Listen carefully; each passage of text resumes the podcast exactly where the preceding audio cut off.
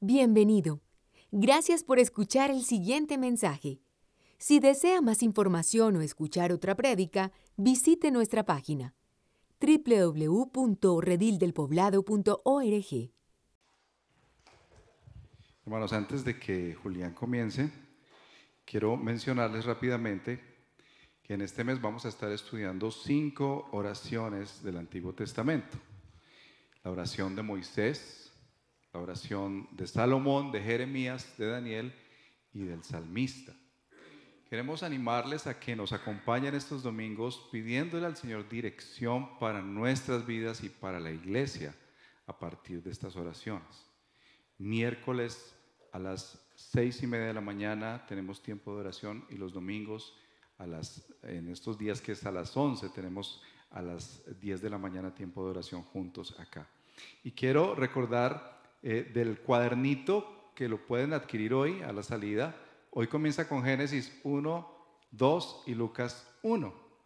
Cada día vas a tener tres textos o cuatro de la escritura y si pasas cada día durante el año vas a leer la Biblia, toda la Biblia en un año. Entonces, preparémonos para escuchar la palabra del Señor. Que el Señor te bendiga y nos bendiga. Amén.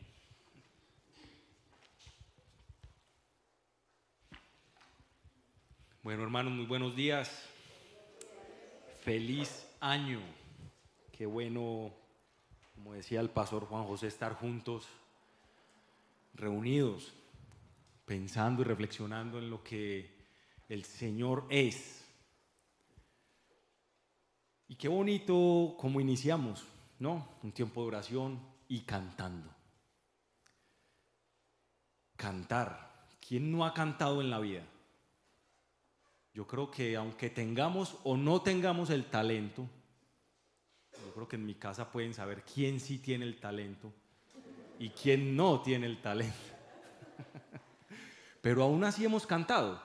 Hemos cantado en la lucha, hemos cantado sí, bueno, hemos, ¿ahí me escuchan? Sí. Pues esperamos para, bueno, hemos cantado en la lucha, hemos cantado en la casa, en el carro, en cantar es inherente al ser humano. Cantamos porque estamos tristes o cantamos porque estamos alegres.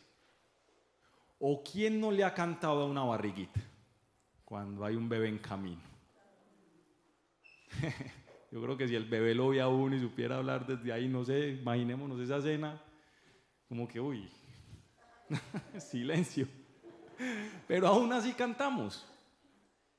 Cantamos cuando nuestro equipo gana, lo pudimos ver de pronto en Argentina, las canciones que, que componen.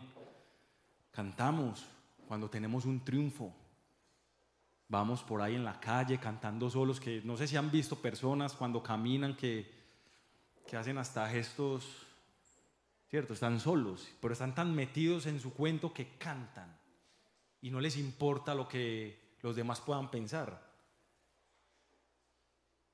Y eso es porque cantar produce un beneficio para el cuerpo, produce un bienestar y es algo agradable. Pero además de ser una experiencia agradable, cantar tiene varios beneficios para el funcionamiento de nuestra mente también. Mencionemos un par. Cantar hace que segreguemos endorfinas. Y las endorfinas son hormonas que cuando son producidas en grandes cantidades por el organismo, produce una sensación de bienestar que puede llegar a transformarse en euforia. Ocurre algo parecido cuando oímos cantar a alguien y la melodía nos gusta, quizás porque nuestro cerebro ensaya mentalmente lo que experimentaríamos si cantáramos nosotros mismos esa pieza. Cogemos hasta el cepillo de peinar y, nos, y nos imaginamos el concierto, pero también sirve para liberar tensiones la liberación de endorfinas y la acción de ejercitar los músculos responsables de participar en la modulación del canto hacen que después de cantar nos sintamos algo más cansados, pero satisfechos y relajados. Nos sentimos cómodos. Algo que también ocurre con el ejercicio físico en general. A través del esfuerzo, y de las pequeñas improvisaciones que hacemos al modular nuestra voz, liberamos tensiones acumuladas durante el día.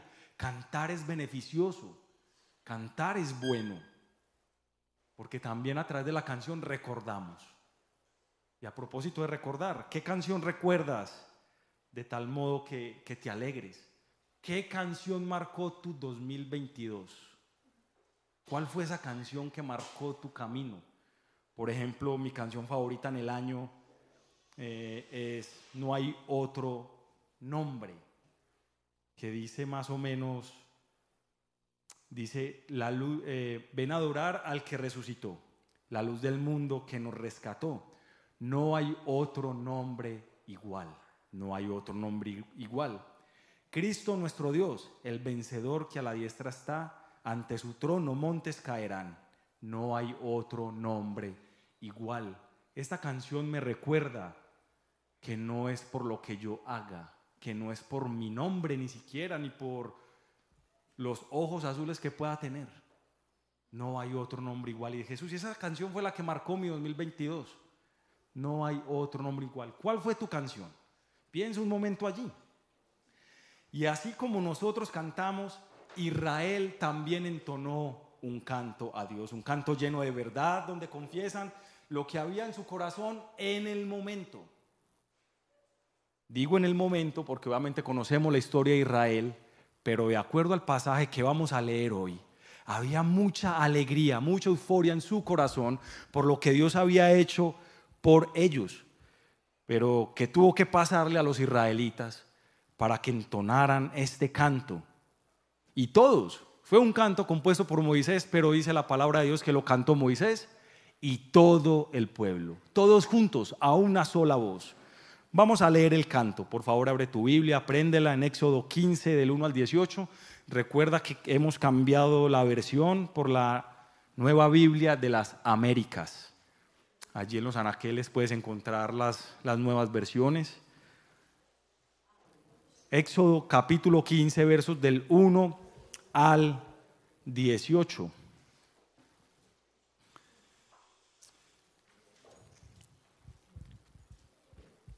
Y dice así. Entonces Moisés y los israelitas cantaron este canto al Señor y dijeron, canto al Señor porque ha triunfado gloriosamente. Al caballo y a su jinete han arrojado al mar. Mi fortaleza y mi canción es el Señor y ha sido para mí salvación. Este es mi Dios y lo glorificaré el Dios de mi Padre, y lo ensalzaré. El Señor es fuerte guerrero, el Señor es su nombre.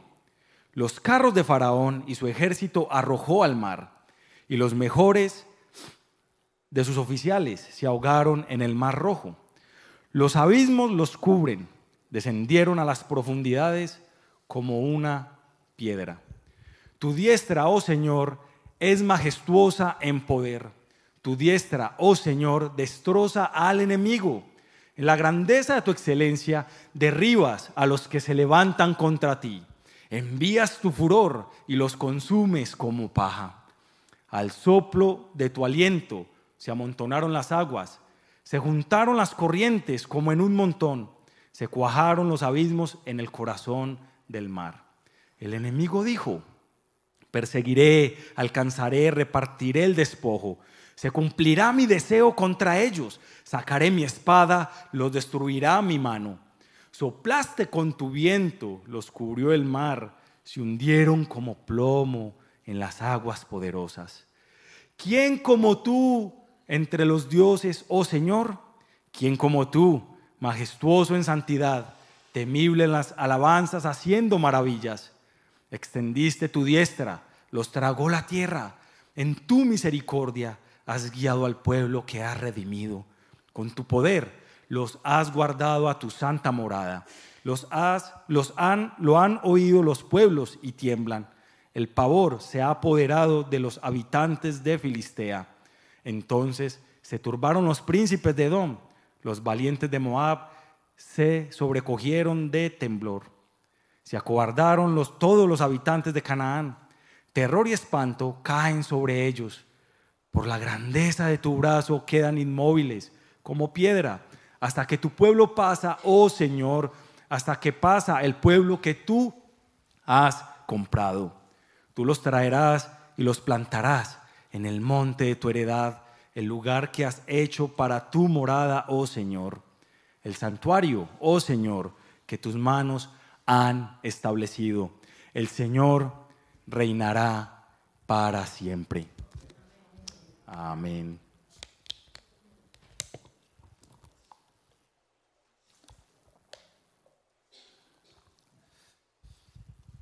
¿Qué tuvo que pasar el pueblo de Israel para que esto sucediera?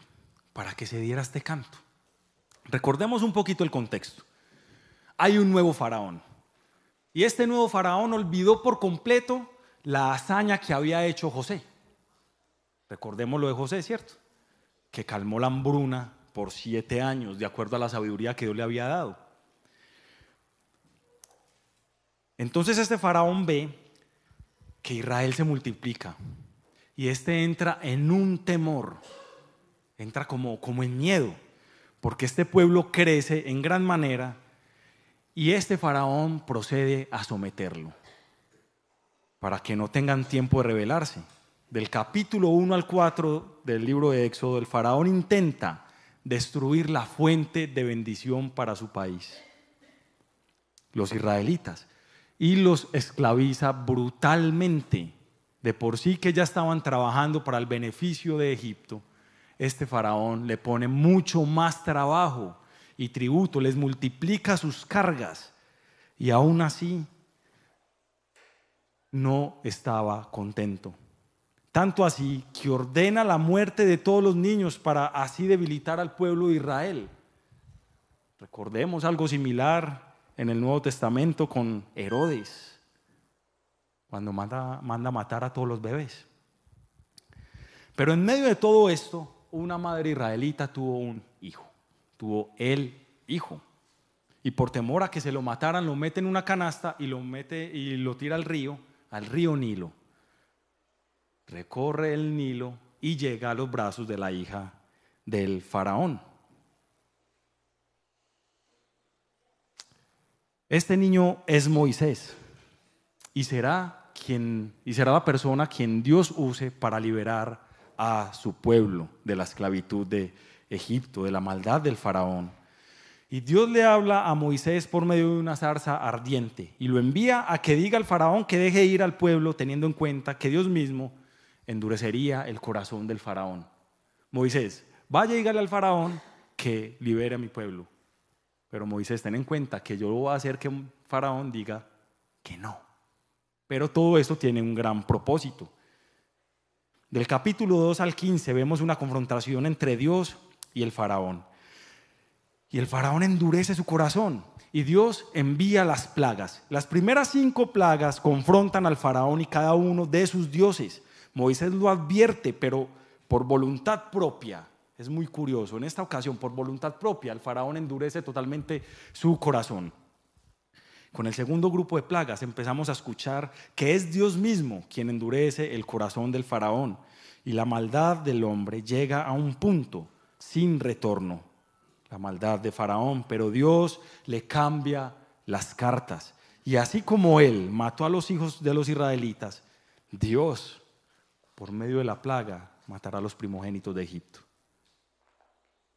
Pero a diferencia del faraón, a diferencia de todo este suceso, Dios sí proveyó un medio de escape a través de la sangre de un cordero.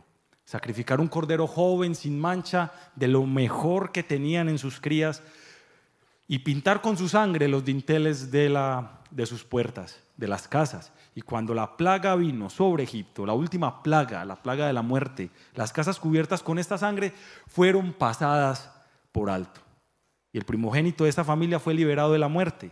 Y mientras los israelitas hacen el éxodo para salir de Egipto, porque este acto ya convenció a Faraón de una vez y por todas, este hombre también cambió de opinión. A pesar de que les dio la autorización para salir de Egipto, cuando ellos estaban saliendo, cambió la opinión y se precipita hacia su propia destrucción. esta parte de la historia del Éxodo concluye con las primeras, con la primera canción de alabanza en la Biblia, el canto de Moisés, como lo acabamos de leer en Éxodo capítulo 15. Fue difícil lo que pasó el pueblo de Israel, ¿no? Había duda, tensión, incertidumbre por lo que iba a pasar. Pero al ver la poderosa mano de Dios, entraron a componer este hermoso canto. Y lo más hermoso de componerlo es que lo cantaron juntos. Es una canción que hace memoria a lo que Dios hace. Dios usa a Moisés para realizar la liberación de este pueblo. Pero Moisés no deja de reconocer que es Dios el que hace todas estas cosas asombrosas y recordando lo que él mismo le dijo, lo que Dios mismo le dijo en el capítulo 6 de Éxodo, el Señor le respondió, ahora verás lo que voy a hacer con el faraón. Realmente, solo por mi mano poderosa va a dejar que se vayan. Solo por mi mano poderosa va a echarlos de su país. Todo esto no se trató de lo que Moisés pudo haber hecho. Más bien se trató de la gran hazaña de Dios al liberar al pueblo. Y al ver estos milagros, como Dios protege, ellos componen este canto para entonarlo juntos. ¿No te parece muy hermoso leer cómo comienza este pasaje? ¿Cómo comienza? Entonces Moisés y los israelitas cantaron este canto al Señor y dijeron, ellos confesaron lo que era Dios para ellos y lo cantaron, lo dejaron escrito. ¿Y por qué un canto en vez de una oración? Porque una canción, porque están en un momento de gozo y es natural que la gente irrumpa en gozo, en canto.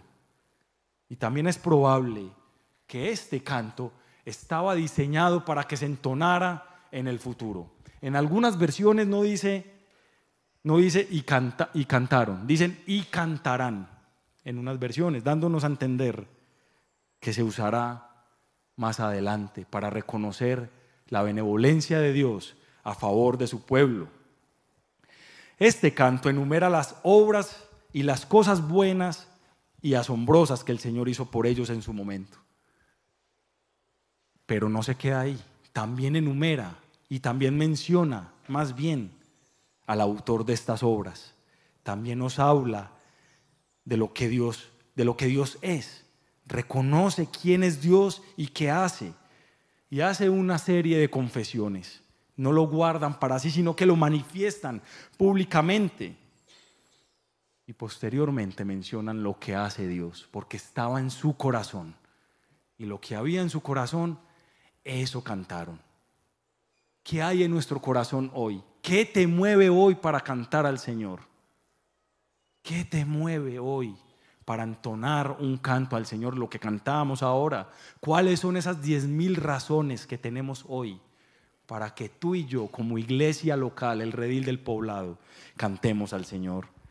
Y teniendo todo esto en mente, veremos cuatro movimientos que el pasaje nos muestra. Número uno, Veremos el triunfo de Dios, versos del 1 al 5. Número 2, veremos la seguridad en el Señor, la protección que Dios brinda, versos del 6 al 10.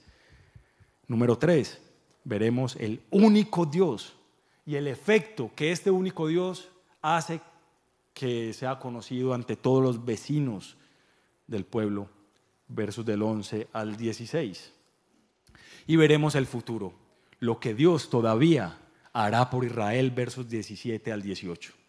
El triunfo de Dios, como número uno, canto al Señor porque ha triunfado grandemente. Tienen un motivo poderoso para cantar. Dios ha mostrado su poder y los ha liberado en victoria. El ejército egipcio a punto de, alcanzarlos, pues ellos iban a caballo y los israelitas iban a pie, con temor con artículos personales, también iban con niños. Y el paso por la angustia cada vez se hacía más lento, mucho más lento. Y de repente ven que el mar se abre en dos.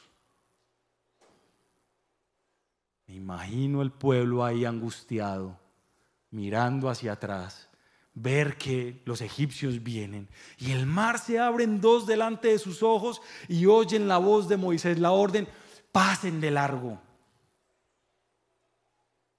Pero por tierra, esto es algo asombroso, algo que solo Dios pudo haber hecho. Imagínense estar pasando por lo que ellos pasaron. Tiempos de humillación, tiempos de trabajo forzado, tiempos de injusticia, donde el nuevo faraón no quería que ellos progresaran, ya que temía que si había una guerra, el faraón temía que los israelitas se unieran con el enemigo de ellos y los derrotaran. Por eso les hizo la vida imposible, dándoles tributos, pues pidiéndoles tributos, aumentándole la carga laboral, asesinando a sus, a sus pequeños. Mejor dicho, los tenía sometidos. Pero la angustia por saber que esto pasaría llegó a su fin, ya que contemplaban el mar cerrándose después de pasar, acabando con lo que tenían a su paso. Y así el pueblo quedó libre de toda persecución. Esto es algo que llenó de gozo al pueblo de Israel, que comienzan a cantar al Señor porque ha triunfado grandemente, mencionando los atributos de Dios en primera persona como propiedad y reconocen a Dios como mi fortaleza y mi canción es el Señor. Ha sido para mi salvación, este es mi Dios y el Dios de mi Padre. Vemos cinco atributos acá mi fortaleza, Él es mi canción, mi salvación, mi Dios. Y Él es el Dios de mi Padre. Es un Dios que pasa de generación a generación. Tanto así que hoy degustamos de ese Dios maravilloso. Y es el Dios que nos convoca a través de la obra exclusiva de Jesucristo. Yo creo que yo estaría muy asombrado al ver estas, estas maravillas de Dios. Quizás cuando estaba en Israel, pues cuando estaban en Egipto, si yo hubiera estado ahí de pronto vería las plagas como que, qué cosa tan rara. Como lo que hablamos hoy, el clima está muy loco, ¿no? ¿Qué dirían ellos? Hoy las plagas están muy locas. Pero paso a paso venían a comprender que todo esto era por la obra de Dios, una obra visible es hermoso ver que mientras iban caminando también, antes de llegar al mar, pasaron por el desierto y Dios mismo les colocaba una columna de fuego en la noche y una nube en el día. Y a través de estas manifestaciones eran dirigidos para, para salir de Egipto. ¿Puedes hacer memoria en este momento y recordar lo grandioso que ha sido el Señor este 2022 para ti? este año que pasó? ¿Podemos hacer memoria de eso? Aún en los momentos no tan buenos y que quizás no tuvieron la solución o el final que esperábamos, pero aún así el Señor llamó nuestra atención para colocar nuestra mirada hacia Él. ¿Puedes recordar ese momento preciso para que puedas levantar tu mirada al cielo y decir como los israelitas, mi fortaleza y mi canción es el Señor. Ha sido para mí salvación, este es mi Dios y lo glorificaré. El Dios de mi Padre y lo ensalzaré, lo adoraré.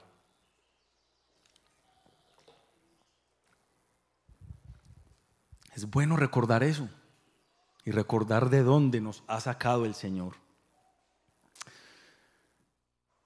Pasamos al segundo punto, la seguridad en el Señor, la protección de Dios, versos del 6 al 10. Comienzan diciendo, tu diestra, oh Señor, es majestuosa en poder. Tu diestra, oh Señor, destroza al enemigo, símbolo de poder. El Señor muestra su grandeza con la diestra de su mano, que es majestuosa. Y también confiesan lo que es Dios Reconocen que la diestra de Dios es poderosa y que en su poder se amontonaron las aguas y a través de estas aguas amenazantes de la muerte, Dios trae al pueblo de Él Dios atrae al pueblo de, Él. Y estas aguas son instrumento de, juicios para, de juicio para Egipto. La bendición de Dios para Israel fue el, fue el juicio también para Egipto. Muchas veces la bendición de Dios para mi vida, para tu vida, en muchas ocasiones, es el juicio para otros. Pero es un juicio con propósito, porque en últimas este juicio que Dios trajo sobre Egipto era también para mostrarles a ellos que ninguno de los dioses que ellos adoraban era mayor que el Dios creador del cielo y de la tierra, y que ese Dios se iba a encargar de sacar a Israel de la esclavitud de Egipto.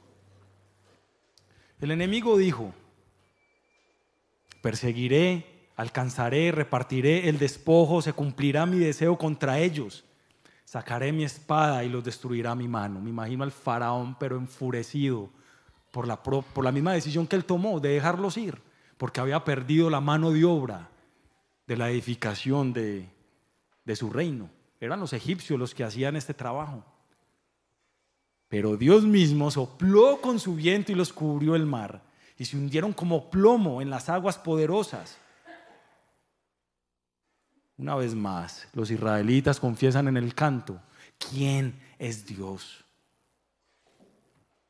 ¿En qué momento Dios te ha liberado? Vamos a recordar hoy, primero de enero, en qué momento Dios nos ha liberado. Ha usado su poder a través de la vida de algún hermano, de un pastor, de un líder, de un amigo y un familiar, para llamar nuestra atención y atraernos hacia Él. Mis hermanos, la gratitud lleva a la adoración. Si somos agradecidos con el Señor, a pesar de la angustia que tenemos, vamos a adorarle. Vamos a honrar lo que es Él, vamos a honrar su nombre. ¿Cómo podemos adorar hoy a Dios en gratitud? ¿Cómo lo puedes adorar? Teniendo en cuenta estos dos puntos, veremos lo que Él es, el único Dios, efecto, y este, esta manifestación de Dios, al ver que Él es el único Dios, trae un efecto sobre los vecinos, porque se da a conocer. Las obras maravillosas de Dios al rescatar a su pueblo fueron reveladas y dadas a conocer a todos, independientemente si eran parte del pueblo escogido de Dios o no. Todos conocieron lo que Dios hizo. Todos supieron lo que pasó en el mar rojo. Y aquí vemos también algo de la gracia común de Dios. Él se da a conocer a todo el mundo, pero no todo el mundo tiene el privilegio de ser su pueblo, de ser sus hijos. Tú y yo hoy ¿Por qué cantamos a nuestro Dios? ¿Cuál es nuestra motivación? Para poder decir, como el pueblo de Israel le dijo en la canción, ¿quién como tú entre los dioses, oh Señor? ¿Quién como tú majestuoso en santidad, temible en la alabanza, haciendo maravillas? Un Dios misericordioso que rescata al pueblo mostrando su, enorme poder, quitando toda duda que por encima de él no hay nadie. Por encima de Dios no hay nadie, no hay nada, ni nuestra peor angustia, ni nuestro peor temor puede superar o anular lo que Él es. Y ese Dios amoroso que rescató a su pueblo también lo guía. Lo guía con amor, lo guía y dirige al pueblo de Dios a su presencia, a la tierra que Él ha prometido. Y con esta acción queda demostrado que no hay capacidad propia para salir del enredo. No es por mis fuerzas, no es por lo que yo haga o deje de hacer, es únicamente por la capacidad absoluta que Dios tiene para dirigir nuestro corazón hacia Él. Solo es posible por lo que Dios hace. Y acá también vemos la sabiduría de Dios. porque había otro camino para salir de Egipto, quizás uno más corto, uno más, más fácil, y era por tierra, no tan tedioso como este, pero Dios decidió que el pueblo de Israel se fuera por el desierto, y esto evitando, porque el Señor conocía sus corazones, que cuando se estaban yendo dudaran y se devolvieran para Egipto. El Señor conoce lo que estamos haciendo. Él dirige nuestros corazones. ¿Cuándo has podido evidenciar esa sabiduría de Dios en tu vida?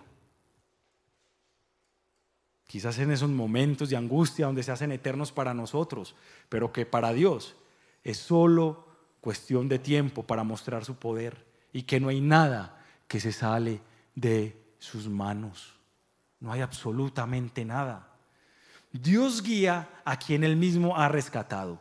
Y esto muestra su gran amor. No dejó al pueblo que rescató en la esclavitud divagando en el desierto, sino que marcó su ruta hacia su santa morada. Si queremos ser direccionados por Dios, mis hermanos, debemos dejar nuestra vida en sus manos y aprovechar lo que Él es y cómo se revela personalmente a nosotros.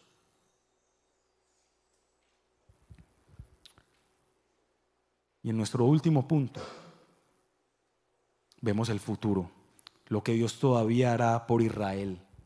Eso es un canto muy hermoso, porque es un canto que revela lo que Dios es, confiesan lo que Él es, lo que Él hace, reconocen lo que es Dios para su corazón, pero es un canto que también los prepara para seguir adelante. Con este canto ellos miran hacia atrás, como decía el salmista en el Salmo 103. Bendice alma mía al Señor, bendice todo mi ser su santo nombre. Bendice alma mía al Señor y no qué. No olvide ninguno de sus beneficios. Hoy en este momento mira hacia atrás y que lo que el Señor hizo atrás en este 2022, inclusive puede ser recuerdos en años anteriores, nos sirva para recobrar fuerza y ver lo que Dios hizo, cómo nos sostuvo para seguir adelante, hacia la meta que Él mismo nos ha trazado. Dios es bueno. Él no nos marca y no nos da a conocer inmediatamente el futuro. Porque si esto fuera de si esto fuera así, nuestro corazón inmediatamente diría, "Señor, ya no te necesito." Más bien Él va guiando nuestros pasos y con esta acción somos dependientes de Él para conocer su voluntad para la guía que necesita nuestro corazón tan enredado en medio de las dificultades que la cultura de esta ciudad tiene. Hay muchos temores, hay mucho miedo, independiente, el presidente de turno, nuestro trabajo, qué va a suceder el día de mañana, hasta nuestro propio pecado, nuestro propio carácter. Hay mucho temor. Pero lo que hemos visto, lo que hemos vivido, nos va a ayudar para seguir adelante. Porque también por nuestra propia experiencia hemos evidenciado que Dios está ahí. Dios ha provisto, Dios nos ha dado, nos ha sacado, nos ha liberado.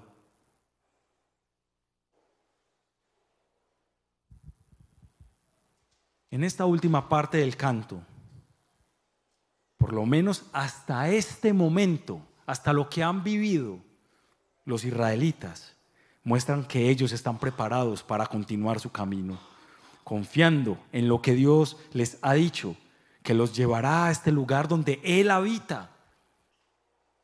Y es un canto que reconoce lo que Dios hizo y que lo anima para seguir adelante. ¿Cómo llegas a este 2023? ¿Qué sensación hay en tu vida con relación a la crisis económica local y lo que se viene para este nuevo año. Puedes confiar tu futuro en manos del Señor, teniendo en cuenta cómo Él te ha sostenido hasta el día de hoy. Hasta este momento Dios nos ha traído. Hasta acá, hasta este instante, Dios nos ha traído. Este canto es un canto que reconoce en su totalidad lo que es Dios.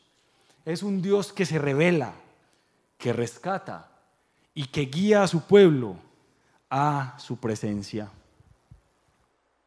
Podemos ver la libertad que Dios da a través de Moisés. Moisés, un hombre lleno de temores, que aún así proporciona una libertad al pueblo de Israel, pero es una libertad, es una libertad limitada. dada por el propio Moisés. En últimas, el pueblo estaba viendo, y lo que conocemos más adelante de la historia, conocemos el desenlace de lo que sucedió. Pero la libertad que nos da Cristo, que nos da Jesús, es una libertad eterna. En últimas, Moisés es una sombra de lo que hoy conocemos, que nos apunta a Jesús. Moisés liberó al pueblo. Jesús hoy nos trae libertad y descanso. Y así con este canto, así como ellos celebran la libertad que Dios les dio a través de Moisés con un canto, que es memorable y que recuerda la hazaña de Dios por el pueblo, así celebramos hoy lo que Jesús hizo por nosotros con la cena del Señor, recordando su gran hazaña una hazaña irrepetible. No hay otra obra igual que se pueda comparar con lo que Jesús hizo en la cruz. Primera de Corintios 11, 23 al 26, el apóstol Pablo dice, porque yo recibí del Señor lo mismo que les he enseñado, que el Señor Jesús, la noche que fue entregado, tomó pan y después de dar gracias lo partió y dijo, este es mi cuerpo, que es para ustedes hagan esto en memoria de mí. De la misma manera también tomó la copa después de haber cenado diciendo, esta copa es el nuevo pacto de mi sangre. Hagan esto cuantas veces la beban en memoria de mí, porque todas las veces que coman este pan y beban esta copa, proclaman la muerte del Señor hasta que Él venga. Así como el pueblo de Israel con ese canto recordaban lo que el Señor hizo por ellos año tras año, porque celebraban la Pascua, la libertad que el Señor le dio al pueblo de Israel. Hoy, tú y yo lo hacemos a través de la cena del Señor, la muerte de nuestro Señor Jesucristo para darnos libertad. Por eso, mis hermanos, es importante escribir lo que hemos vivido en un canto, que quede plasmado lo que el Señor ha hecho. Y por eso les animo a esta iniciativa que nuestros pastores nos, invitaban esta mañana, de tener tu cuaderno devocional, de llevarlo y de tener los apuntes día tras día, lo que el Señor ha hablado a tu corazón. Y que finalizando el 2023, tú puedas revisar tu cuaderno y ver lo que el Señor hizo y componer una canción. Una canción al Señor que te ayude a recordar lo que pasó el 2023 que a pesar de la incertidumbre, que a pesar de lo que está sucediendo a nivel local como país, en últimas, Dios no, no está por debajo de eso. Dios está por encima de cualquier cosa. Aunque nuestro corazón pecaminoso esté enredado pensando en que no hay solución, tú y yo hoy podemos entonar un canto de libertad proclamando que nuestro Señor es nuestro libertador. ¿Qué te produce cantar hoy? ¿Qué te motiva a cantar? ¿Cuál es la fuente de tu alegría?